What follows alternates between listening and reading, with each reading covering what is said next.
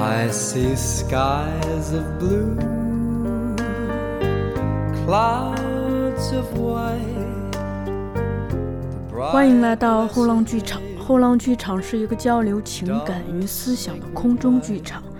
我们聊与艺术有关的一切最终指向每个人的日常生活。What a wonderful world. 大家好，欢迎来到后浪剧场。我们今天的嘉宾来自李浩老师的表演课，他是允儿。先跟大家打个招呼呗。Hello，大家好。哎呀，声音真甜。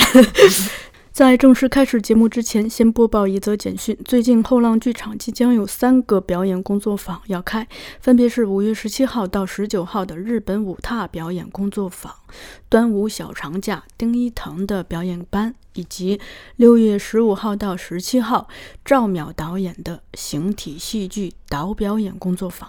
这三个班现在都是八八折，折后是两千两百块。感兴趣的朋友可以关注演员圈或后浪剧场的公众号，或者在本期节目下方留言。当时是怎么看到这个我们这个招生信息的？嗯、其实我之前八月份有来上过后浪上过一次课，那个是什么课呀？嗯、也是表演课，是张新瑶老师的一个哦课，对，也是一周。我记得嗯我当时来上是请的前一年的年假，嗯然后 现在是这因为过了支一月一号嘛，就是预支的一九年的年假对我我为了上李老师的课就把哎这个年假又请了。然后我是在拍电影网，当时发了，我记得发了一篇文章在公众号里面。我大概关注这个是很久之前，可能有几个月了。后来，而且我记得，就当我第二天还是第三天再打开的时候，那个文章就没有了。就可能你们后来就是重新进行了编辑嗯，出现了出现了一点小差错。对对对。然后，嗯，但是我在就是第一时间应该就是知道了这个这个这个消息吧。哎，那那你是什么样一个动力让你决定啊？我要报名？呃，因为我本身就是，呃，我的研究生读的也是戏剧表演，哦对。然后，因为我不是在北电和中戏就嗯这么专业的学校读，所以我一直会心里有一个，结，对对对。然后我我，但是我之前看的那些艺术类书籍全是后浪的嘛，然后嗯尊重表演艺术是，就是。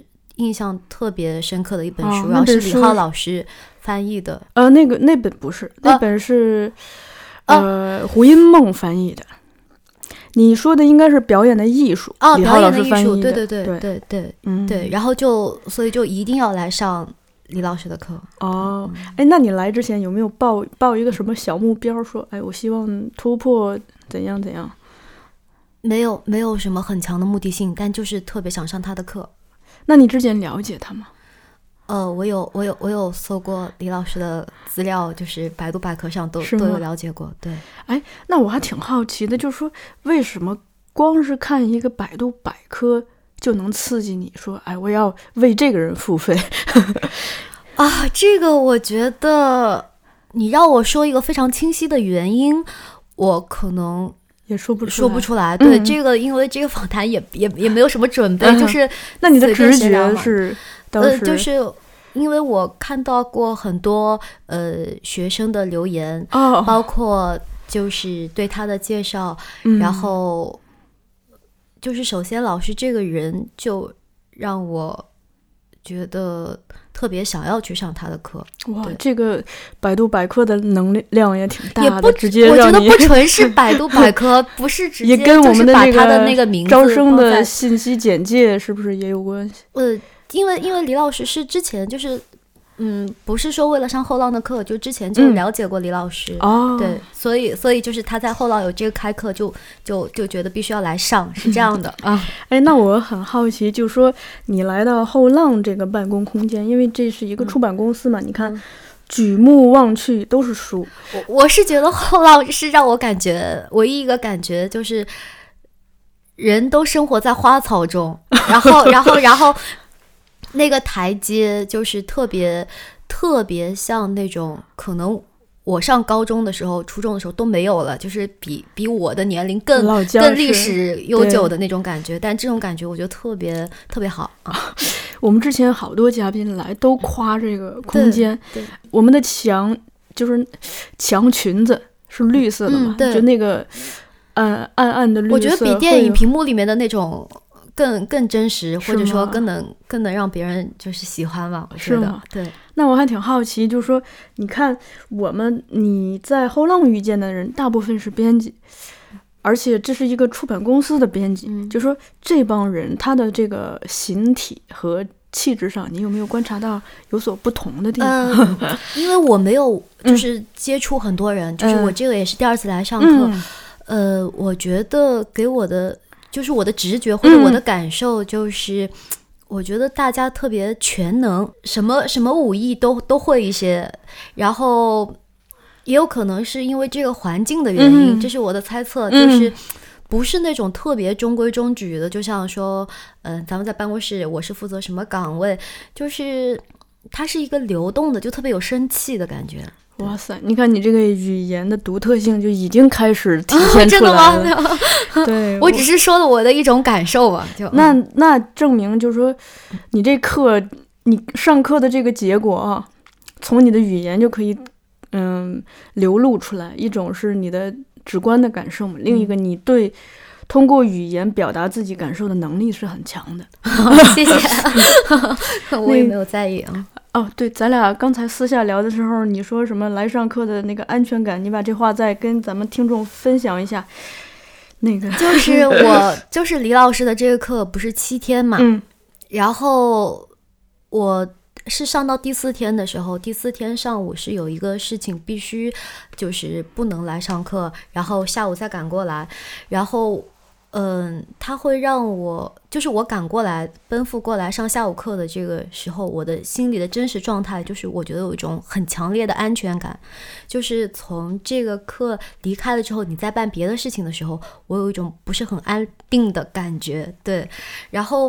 在第二天上课的时候，就是其实我因为、嗯。因为因为后浪这个地方这个胡同真的真的是比较难走嘛，尤其是家住的比较远，其实我很早就起床，就是嗯。打、打车了，但是因为各种原因，包括开车人的原因或者路况，就是他晚了半个小时，然后我会觉得非常非常的遗憾。就是我我问，就是我的同学们他们做了什么，他们说就做了一个游戏，那但是就是这个练习我没有练习得到。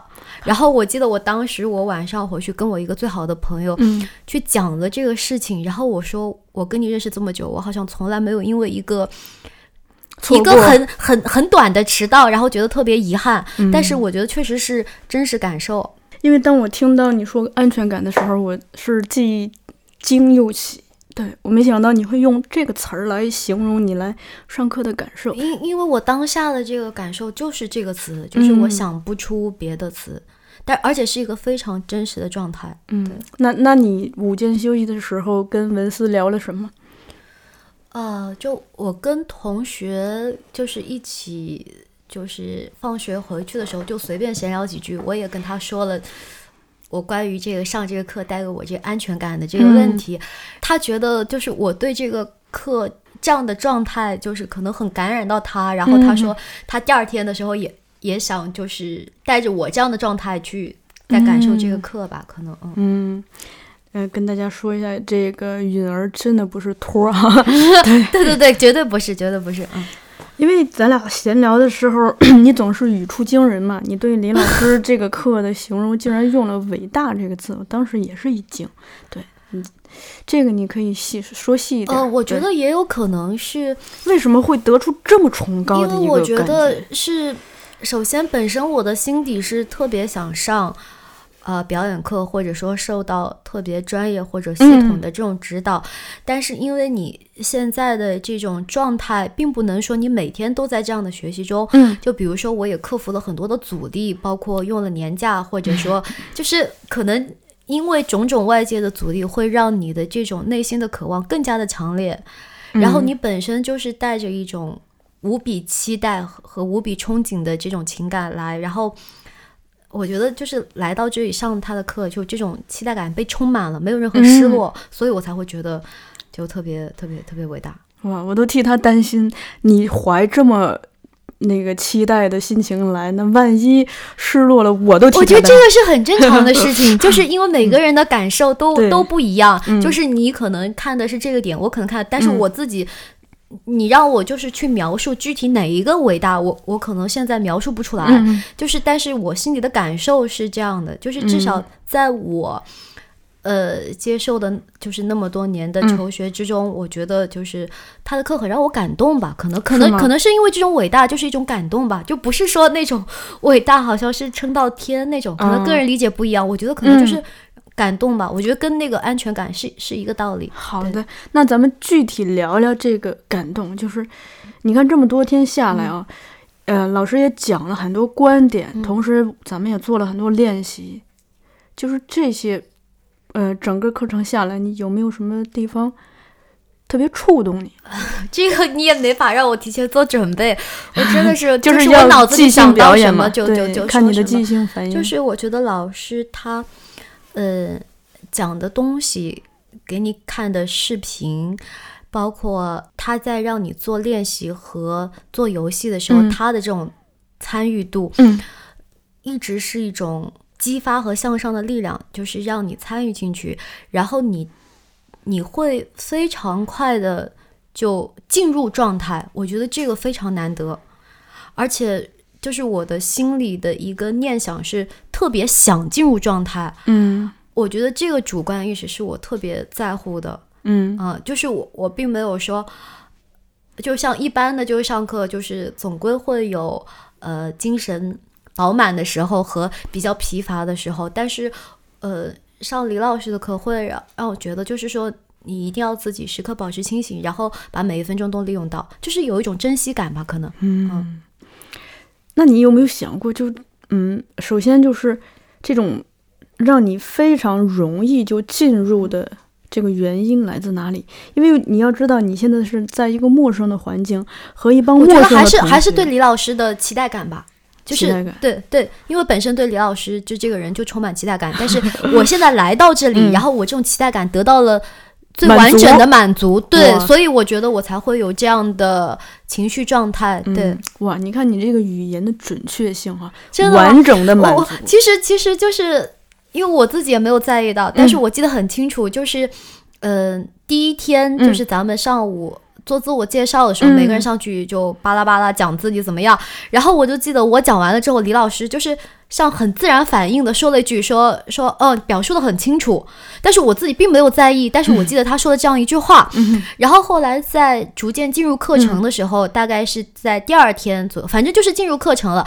然后李老师的意思就是说，其实呃，包括他讲到一些艺考，就是他觉得其实表述很清楚也是没有那么容易的事情。是啊，然后我反过来就想，嗯，我我第一天我就是介绍了一下我，嗯。我现在都说不出来，我因为是当下嘛，嗯。哎，李老师还对我评价说，哎，表述的很清楚，然后我就会觉得，哎，他这个评价还挺高的，然后我心里就特别欣喜，就很高兴，就真的就是这样，嗯。因为你知道嗯，就是在我们日常生活中，你只要稍微留意的话，你会发现，其实很多人在做自我介绍的时候，嗯可能连这么这么小的一个事情都很难把它做好。这个好一种是，比如比如说，你可以语言非常清楚，嗯就是你的这个语言不是乱的，是有逻辑的。哎，大家好，我是谁？我来自哪里？嗯我的兴趣是什么？或甚至把它介绍的非常有个性。就你一说话，别人就想听你，而不是你说话，别人都低头看手机。啊，对，另一个是什么呢？你这个口齿各方面够清楚，嗯那别人能听清。一个是口齿，另一个是音量嘛。嗯你说话别别人说啊什什么？他他嗯他他叫个啥？就还、啊对听 听不清。嗯对，还有一种呢，就是他介绍的时候吧，不自信，羞羞答答的，那个头可能还有点低，声音就会被自己给吞了。嗯这个时候别人也，即使想听清楚他。也听不清他到底说的是什么，但更有一种情况就是他说的话别人不感兴趣。你明明在向大家介绍自己是谁，但别人不感兴趣。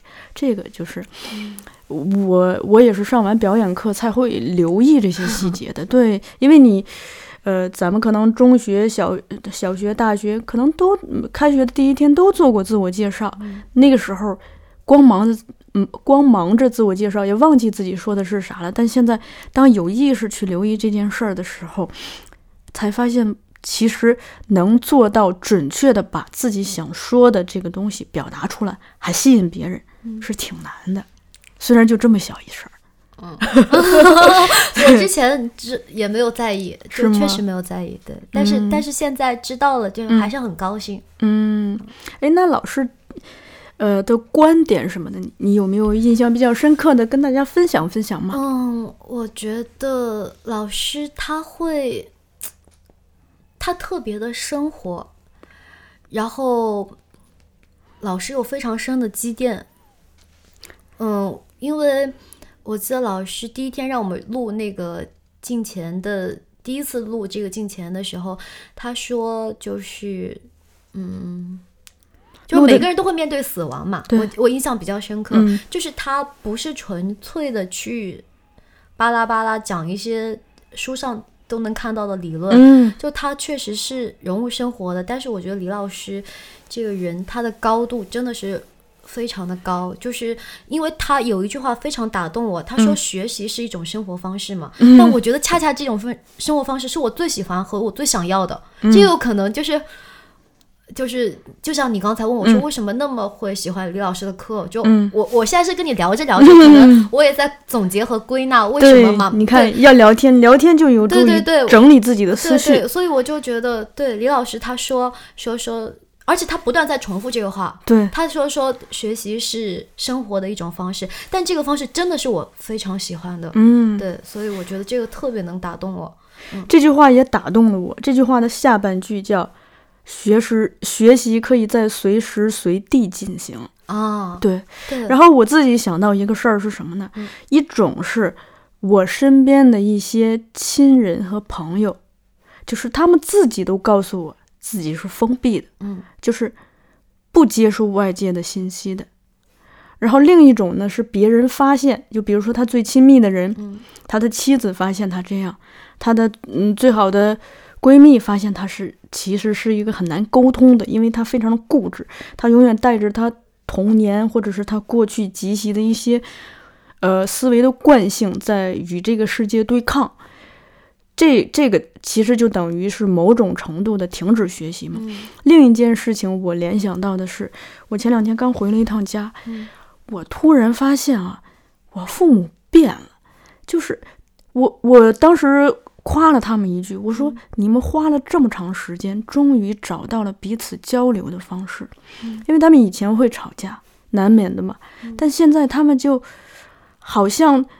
更懂得尊重对方，就包括我爹跟我妈提一个建议，他会先铺垫一下，说我要，咱们今儿那个事儿好像没太干好，嗯我跟你说一下，分析一下，咱们总结一下，你别生气。他先铺垫这么一下，嗯嗯然后俩人才反思，哎，今儿下午那事儿为什么没干好？对我就发现他们这么大岁数的人呢，哎，因为他们学习了，所以他们彼此的关系都改变了，而且他们每个人的状态也改变了。对，人，就是我听你说，就是我也想到，就是对你，你因为因为你你这个真的是临时性喊我这个，我都没有组织语言，就是我也在渐渐的想到，就是这个就最考我验你的我之前自然反应。对对对，嗯我之前就是包括看到李老师的介绍，就是李老师呃说过一句话，嗯就是说。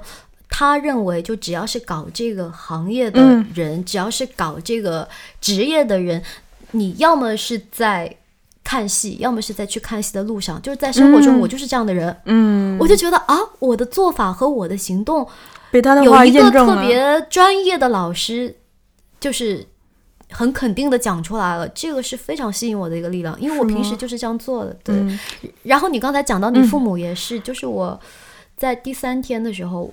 因为因为每个人家里都有各种各样的问题嘛，嗯就是但是一切的出发点都是基于爱嘛。嗯但是我觉得我之所以有这个梗，就是没有像中戏跟北电这种，也是父亲就是他们这种六零后的人非常不接受。那这个就人生是单行线嘛，就嗯回不去了嘛。就我现在在做的只是在弥补。弥补那个心结。对，但是我我记得当时就是前天晚上，我跟我父嗯亲通了一个电话之后，我跟他讲了说，这个课是我二十多年来上的，就是最感人的课，或者嗯最愿意去上的课，嗯就他也很他他突然看惊惊奇，然后完了，我记得我跟他讲了一句话，我说，我记得我我说我说爸爸，你不觉得我在上一个上一个我自己特别喜欢的课的时候，我跟你的父女关系是有所改善的，嗯或者是积极向上的，嗯。而且他都就是他。一直把那个电话给听完，就、嗯。就是一直他在倾听，这个是我觉得真的是我说的都是真实感受，嗯。因为我觉得录一个这个就巴拉巴拉说那些特别冠冕堂皇的东西，那这也不是我们初衷嘛，对对对何必呢？嗯。对对对，就是大家也我觉得这个感受特别好，就希望你能把我的感受给李老师听，就是我觉得作为他的学生的一个特别真实的这个感受，对，嗯。就我我很希望能有这样的，谢谢谢谢，我都我听到这些话都感觉，挺挺有感染力的。嗯对，你的语言很有感染力，但我觉得我说的真的是我的真情实感，对，恰恰是因为它嗯它发自你的肺腑，所以才有感染力。如果你现在给我胡编拽一堆词儿，嗯你说的再好，那也只是天花乱坠嘛，嗯。那是你在炫耀你的语言技巧。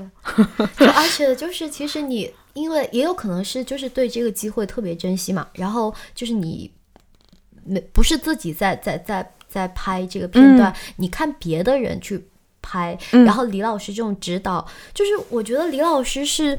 真的就是像后浪出的那个尊重表演艺术，虽然你说不是他译的，但是他真的就是非常尊重他尊重。每一个人，嗯尊重每一个事情，然后每一个都就是他对每一个人的指导都用尽了全力，然后这就是他的耐心。对，然后你看到你你看到，就是他在指导别人的时候，其实你的收获也非常大。然后我我是觉得李老师这么专业的一个人，就是能得到他的指导，也是一个特别开心的事情。嗯对，因为我觉得。他应该 在这个行业应该阅人无数嘛，就是他还能，啊，对，嗯就是所以，我就是当我过了几天，我觉得真的是真实感受。过了几天，在想他第一天说，哎，你的表述非常清楚，嗯我就觉得啊，这个评价好高啊，就真的很开心。对，嗯。嗯，你刚才提到了这个他的耐心嘛，嗯。他之前啊，就你看他不是每次呃会在黑板上每每次讲到那儿就会写下他的那些关于学习的前提：嗯。放松、嗯，专注、意志力，意志力、时间的积累。对对对，之前他在后浪上课只写这四项，但嗯。今年专门加了耐心。我专门问过他，嗯我说你嗯，今年为什么突然多了这个词儿？嗯他说：“呃，大意啊，我我不能表达出人家那种淡定的 语态了。他就说：“你没发现我们咱们现在这个社会其实整体有点急功近利嘛？嗯人是缺乏耐心的，就不管做什么事儿，就特别容易着急，嗯容易躁动。但你要知道，就是咱们的日常生活会告诉咱们，其实一般着急，一般难免会出错嘛，或者更容易出错。一嗯着急就容易搞砸，容易办不好。所以就是人人和人之间也好，自己做事儿也好，是需要一些耐心。再一个，说到尊重，这个也是咱们这个社会比较缺乏的嘛，嗯就是至少是现在这个时代比较缺乏的。你看，咱不要说那个，比如说网上动辄就打起来、骂起来，嗯或者是生活中人和人之间可能坐个地铁、坐个公交就动不动就冲突起来，甚甚至也是又打又骂、骂骂咧咧的，是吧？就光说自己家之中，就你回想一下，你父母之间或者你父母跟你之间有没有做到互相尊重？你就你你都不用回答这事儿，你就想想，对，啊对，就是人和人之间是，他是缺乏这个东西的。呃，另一个是你刚才提到，就说、呃你听到他说，呃，嗯，生活状态是不是在看戏，就是在看戏的路上、啊。对对对，这句话是我第一次听，但是呢，就我想，呃，就着你这个多说几句，是说，呃，我最早听他的课的时候，他就提到一个观点嘛，想成为一个什么样的人，嗯就要过什么样的生活方式。嗯那你想成为一个演员，就应该过演员的方式。嗯呃，演员的方式是什么呢？我们现在也有很多演员嘛，每个人有自己的方式。嗯我倒是想到了这个，昨天晚上我在手机上看到的一个就是公众号的文章，他在分析不是关于吴昕的那个最近的那个那叫什么真人秀节目吧对？对对，那个文章的观点就说，我可能并不会同同情这个人，他列出了理由，就是你你会发现跟咱们课上讲的是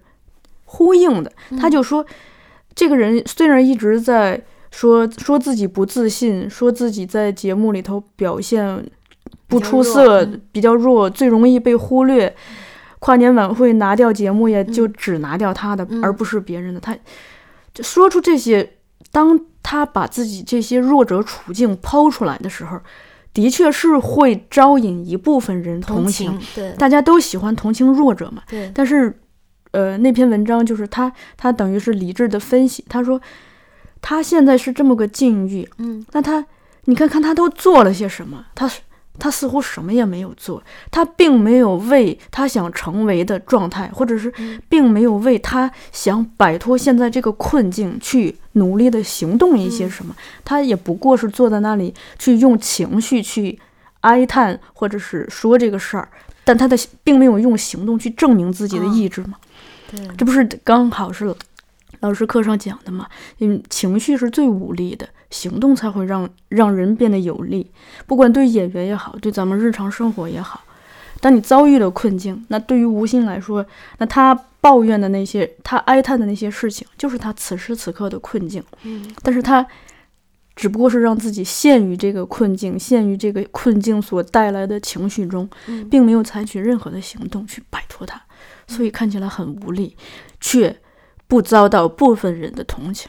对，但是老师课上也讲了，就是如果是因为他是专门讲表演嘛，他也是觉得更多的去感受，对，就少可能少一些评论性的语言或者状态或者角度，就更多的去感受，也是老师上课提，也是另外一个观点了。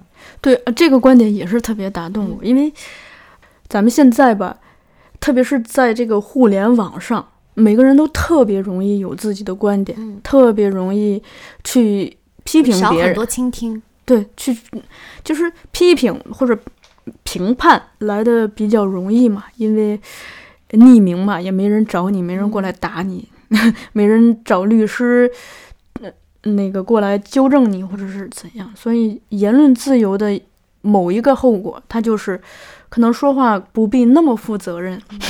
就轻易的去评判，包括我们对生活中很多人与事儿，可能都停留在自己的思维定式、自己固有的一些傲慢和偏见里头。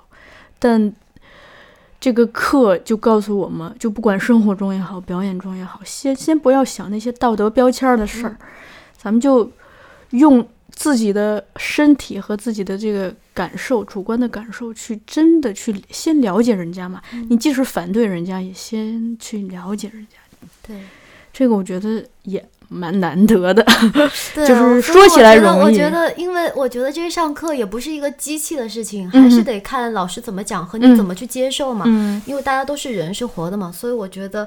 如果明年就是还是有李老师的课的话，李老师他因哦，就是这里有一个很重要的点，我觉得是李老师在不断学习，因为我记得就是你们这边的一个工作人员加了我的微信，然后他跟我说说就是呃，希望我上完这个课之后，把李老师讲的这些东西。能够真的是对我有用，无论是去演戏，或者说，呃，就是让我真正去用到嘛。然后我记得我很简短的跟他讲了一下，就是说能上李老师的课让我很感动，大概就是很简短，不像跟你就聊天聊成这样。然后，嗯，然后我就觉得就是李老师，因因因为李老师他也在不断学习嘛。嗯。你们更就是这边的工作人员讲，就是说李老师是也是把自己闭关起来学习这种状态。那倒没有了，他就是一直在做事儿。对，然后李老师也一直在学习。然后我就觉得，到明年或者说下一次，如果还有机会上李老师的课的话，就我知道一定会跟我现在上的内容也不一样，感受也不一样，因为老师也在学习嘛。就对，所以就。有有一种就是很想去追随、去听他的课的这种感觉。哇塞！所以我特别希望，就是这种课，我这种话不是这种话，我可能都不敢去当面当面跟李老师去说，会觉得通过电台告诉他，对，是不是很夸张？或者说是不是啊？好像我自己无感，就是对啊。我觉得听听通过电台，这也是一种记录的方式嘛，就是我觉得也特别好。从他第一次在后浪上课，我就上了，哦。他只要来后浪上课，我都上。嗯。这么多次上下来啊，就是因为他其实每次框架差不多嘛，嗯。但是呢，我也是每一次都听，每一次都做半本儿笔记。嗯。然后我我的一个感受嘛，就是我说一个点吧，嗯。就是我昨天才意识到。有很多人来咱们这儿总想学一技术，嗯就比如说李老师那个翻译了迈克尔契诃夫的那个表演的技术，大家就想学这个，或者他翻译了斯特拉拉阿德勒的这个表演的艺术，大家就想学阿德勒的方法。但我昨天突然意识到，其实李老师把这些东西啊，课里头都有，他只是没把它指出来。嗯他等于是在读了那么多人的书，把理解把把他的理解全去化到了他的方法里头。你看，就通过我的观察啊，嗯就咱们那个能量级别的练习，你知道啊来自哪儿吗？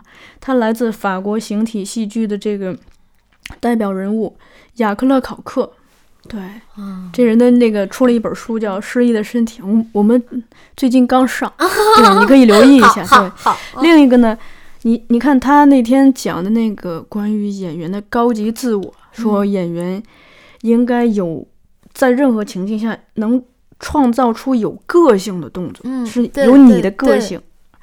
另一个是说，演员要能够把你的剧本跟当下的时当下的时嗯。代有连接，这样嗯。大家看了才会感同身受嘛。对对。第三个不是说演员要有明确的是非观，对，你得有知道真理是什么，嗯。正义是什么。嗯。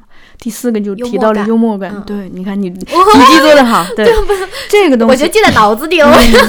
这个东西来自迈迈克尔契诃夫，他课上不是提到好多斯特拉阿德勒的东西嘛？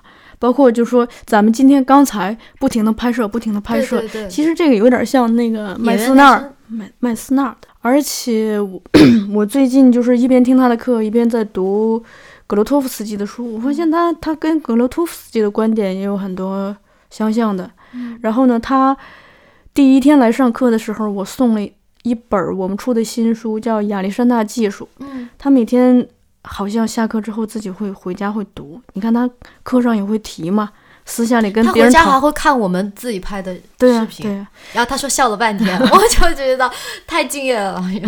所以他等于把这么多多东西其实都揉进这个，尤其是艺术上的东西，一旦有了标准，有了唯一的答案，这个东西就死掉了。嗯因为每一个每一个答案都只符合他的此时此刻。嗯现在时代已经来到了，呃，二零一九年。那契诃夫写那本书的时候，在上个世纪完成的；阿德勒写那个书的时候，也是上个世纪完成的。他们是他们那个时代对他们所处的环境、社会的一个问题追寻的答案。那咱们这个社会其实需要咱们自己通过他们的参照和启发来寻找自己的答案嘛。我觉得你你你可能也是一一直在这个环境中，就是说的特别高尚。哎，没有没有，哎，对，嗯、就刚才你提到，就说什么可以带走嘛，这个也是我自己比较关心的。嗯，你看你年假本来明明可以去去四处的玩耍嘛，然后你却来这里，这每天七一定是有一种吸引感才来的。对对。嗯。你看，而且这来得交学费吧，嗯。那我也很希望你从这儿，你你觉得票价值回票价吗？也很希望你哦，从这这个这个特别功利，就这个说的特别功利。我觉得就是，我觉得一定是，我觉得每个来上课的人一定是自己想来才会来的。嗯。但你如果你如果真的确定要来，肯定就是克服各种，就像表演中说，嗯。克服了各种障碍，就你心里有这个事儿，你就会来。对，是我觉得这个东西做宣传啊什么的都没有用，因为你自己得有那个力，而且而且就是就我看到那些同学都是那种各种班连着报的，就我觉得哦特别羡慕他们，因为时间自由，我的时间不自由，但我那我就一定要在我有限时间里上我最想上的。咱们有一个同学是本来报的编剧班，嗯，来了发现有表演班，上完编剧班就上了表演班。上表演班的过程中，发现有导演班，就把导演班也报了，就等于个人情况都嗯、说实话，就看到大家这种求学的热情啊，因为大家都出身社会了嘛，对。很多人是从毕业之后就不再学习了，而呢，更还有一些人可能在学校的时候就停止学习了嘛。那他学出身社会之后，依然愿意你你要知道，咱们班有来自香港和澳门的朋友嘛，对对对大家飞这么远过来，还得住宿、酒店呀什么的，然后来学这个，那个热情是非常的让我感动。包括每天早上大家早上起来来和中午那种热烈的讨我觉得论，就是我都觉得热气腾腾我。觉得就是上他的课，我们班没有人迟到。我觉得这个，如果不是心里有这个信念，就像嗯讲的信念感的话，是做不到的。而且你有没有发现，咱们这个班整体的素质挺好，大家之间每天，因为我每天早上不是来很早，嗯大家之间就互相的打招呼。这不是你不要最基本的吗？不过你不要小瞧这个，嗯有的人他是不打招呼的，但嗯这个打招呼，而且是。我能感受到打招呼的变化，比如说第一天的可能嗯就是大家还就点个头什么的。嗯，有点客气，嗯然后慢慢的，今天是第六天嘛，今天打招呼，大家那个节奏都变了，这已经好像进入了这个咱们这个这个班时间轨迹的一个高潮嘛，大家就好像更亲密了。包括那个今天刚才演那个戏，你看，我就啊突然感觉那个同学把我真把我当朋友了，对，对 就但是我觉得不管怎么样，就这种感受是很美好的。嗯对，我也觉得真美好。我每次就是这个课结束之后，我会对着这个空教室拍一张照，留个纪念。啊，特别感人。我觉得 这个跟你说我就是特别感动，我觉得是一个点吧。嗯对，就我觉得其实你想来，我不知道你有没有对别的课也做这样的访谈呃，我我主要是对表演课，啊？但我觉得嗯你有这样的想法和初衷，就是本身你自己也是受感动的，你才 会来喊我嗯们录。我觉得这一定是相互的这个也跟你的语言的感染力有关系。啊！谢谢。嗯，我最想问的是，嗯因为是这样子的，嗯你看有好多同学都问我，李老师下一次什么时候开班呀？对对或者是他对他会不会在其他地方开班？我怎么能继续追随他这你学习？你答应我，你要给我问的，这这你必须满足我。这是好多人关心的问题，但我想说的是，没有人可以追随他很久的，就是因为每个人就是你需要有自己的生活要过嘛，而且更重要的是，我们终究每个人都需要继续回到自己的生活轨迹中去前进，因为我关心的是，你真正的可以从他这儿拿走什么，然后。真的让他功夫上了你的身，让他的功夫上了你的身，然后你可以带着这个功夫继续你的生活，因为你即使可以听他十次课，总有听就是听不到的那一天嘛，你不可能三百六十天就天天听他的课的，嗯他也没那么多课嘛。这个时候，我们总有总需要自己回到自己的生活，独立的去过自己的生活，去做自己的工作。这个时候，你觉得这个课上你从从他这儿可能能拿走什么呢？这个还是说太多了？这这这个课还没有上完，嗯但我我觉得拿拿的拿走的是一种特别想要有的和特别美好的感受。嗯我觉得这个感受我可能我现在没有办法用非常嗯客观的语言去描述，嗯但是这种感受一定就像我对李老师的评价一样，就是说我所有的期待感都已经充满了。我觉得嗯这个评价就已经很高了，嗯就真的是不能说我他某一件事情嗯打动了我，或者我拍的这个片子他给我做了这个现场的指导，嗯让我提高了。我觉得这个没有什么好说的，就是更、嗯更更更更大的是一种感受吧。嗯李老师他自己说过，就是说，其实你上了表演课之后，你你的你的因为这个课的变化，其实在你的生活中也会产生各种变化。嗯呃，我觉得就也是一种感受吧。嗯就感受是说不清道不明的，嗯但是这种感受是我自己很想要的，我觉得就可以了。对，恭喜你。谢谢。最后想问一个问题，就是说，因为今天已经是第六天的晚上了，嗯，我们只剩下明天一天的课了。对，那你此刻的你看来，嗯，这次课有没有什么遗憾呢？李老师课不可能一直上下去，然后你离开了这个课之后，你还得带着这个。我又想起来，其实你们工作人员也也也也是跟我说过这样的话。嗯然后遗憾，虽然说艺术都是遗憾的嘛，就是你让我具体说一个遗憾的东西，我也说不出来。嗯但但是是特别想让这个课能够延续下来的。但事实就是明天就是最后一天了嘛，嗯就是我觉得希望就是我自己是希望就是还有机会能够上到李老师的课，就只是就只是这样的一个真实的想法。对，嗯，我那天采访太阳和雅欣，他们也表达了同样的遗憾。真的吗？对。啊，嗯，对，就是而且没采访到的同学，我也听到了同样的遗憾。对，对就是我觉得这也不是一种遗憾嘛，是一种新的期待。嗯，你哎呀，你看你这个积极的心态，哦，对，因为我觉得、突然把能量转向了一个正正的方向。对我我我是觉得，因为遗憾，我的理解可能比较直接。我觉得遗憾就是有什么可以做的没有做。就我但这个可是我觉得这个他可以也没有一个课值表说列好了，说嗯我我要做这个，然后我这个练习没有完成，嗯没有，就是。对啊，但是就是一定会紧跟随的啦，嗯就是这这是一定的，我觉得。嗯，其他就没有什么。但是你你答应我了，就是要 给我去问这个，就是他，嗯，那下一次课是什么时候？对对对，好的，对，我一定帮你问。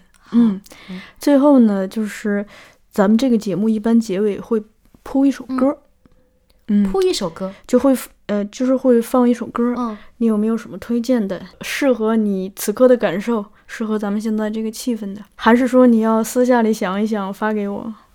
嗯，那就私下里想一想吧。就是脑子里蹦出来的歌，并不一定适合。对，就是，嗯，好的。看来你比较重视这个这首歌。对对对嗯对。那天的云是否都已料到，所以脚步才轻巧，以免打扰到我们的时光，因为注定那么少。风吹着白云飘，你